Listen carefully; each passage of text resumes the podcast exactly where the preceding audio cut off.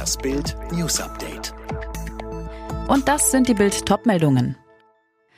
Bild hat die Lieferdaten von BioNTech. So viel Corona-Impfstoff bekommen wir tatsächlich. Knapp 1,2 Millionen Impfdosen wurden seit dem Impfstart in Deutschland bisher unters Volk gebracht. 6.581 Menschen erhielten bereits die zweite Dosis. Heißt, pro Tag impften Ärzte bisher rund 52.000 Menschen in Deutschland. Rein rechnerisch bedeutet das aber auch, beim derzeitigen Impftempo und dem aktuellen Impfvorrat dauert es bis zur Herdenimmunität von 60 bis 70 Prozent der Bevölkerung noch etwa 1900 bis 2200 Tage. Das wären mindestens fünf Jahre. Vorige Woche die nächste Impfschock-Nachricht. Weil das BioNTech-Werk in Belgien die Produktion hochfahren will, werden die Umbauarbeiten die Produktion zunächst verringern. Und das betrifft auch Deutschland. Wie viele Impfdosen jetzt an die Bundesländer gehen, lesen Sie auf Bild.de. Nach Skandalprozess auf Polizeistation, Nawalny sitzt jetzt im gefürchteten Russenknast. Am Sonntag kehrte Kreml-Kritiker Alexei Nawalny freiwillig nach Russland zurück. Doch unmittelbar beim Betreten des Heimatbodens gab es die sofortige Festnahme. Einen Tag später wurde Nawalny auf einem Polizeirevier in der Stadt Chimki nördlich von Moskau in einem skandalösen Eilverfahren zu 30 Tagen Untersuchungshaft verurteilt. Und jetzt sitzt ausgerechnet der größte Kreml- und Putin-Kritiker des Landes in einem der gefürchtetsten Untersuchungsgefängnisse der Russischen Föderation.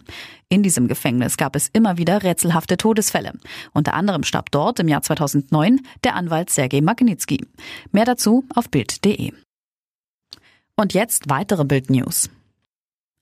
Die Neuverschuldung für das Corona-Jahr 2020 fällt deutlich niedriger aus als eingeplant. Die Nettokreditaufnahme liegt bei gut 130 Milliarden Euro. Tom Husse. Genau, und das sind fast 90 Milliarden weniger als in den Nachtragshaushalten vorgesehen. Allerdings liegt das auch daran, dass sich ein Teil der Ausgaben ins laufende Jahr verschiebt. Zum Beispiel werden die November- und Dezemberhilfen erst jetzt an die Unternehmen ausgezahlt. Deshalb werden dieses Jahr wohl auch mehr Kredite nötig als zunächst gedacht. Die Mobilfunkanbieter Telekom, Vodafone und Telefonica wollen zusammenarbeiten, um die Funklöcher in ihren Netzen zu schließen. Was ist da geplant, Dirk Justus?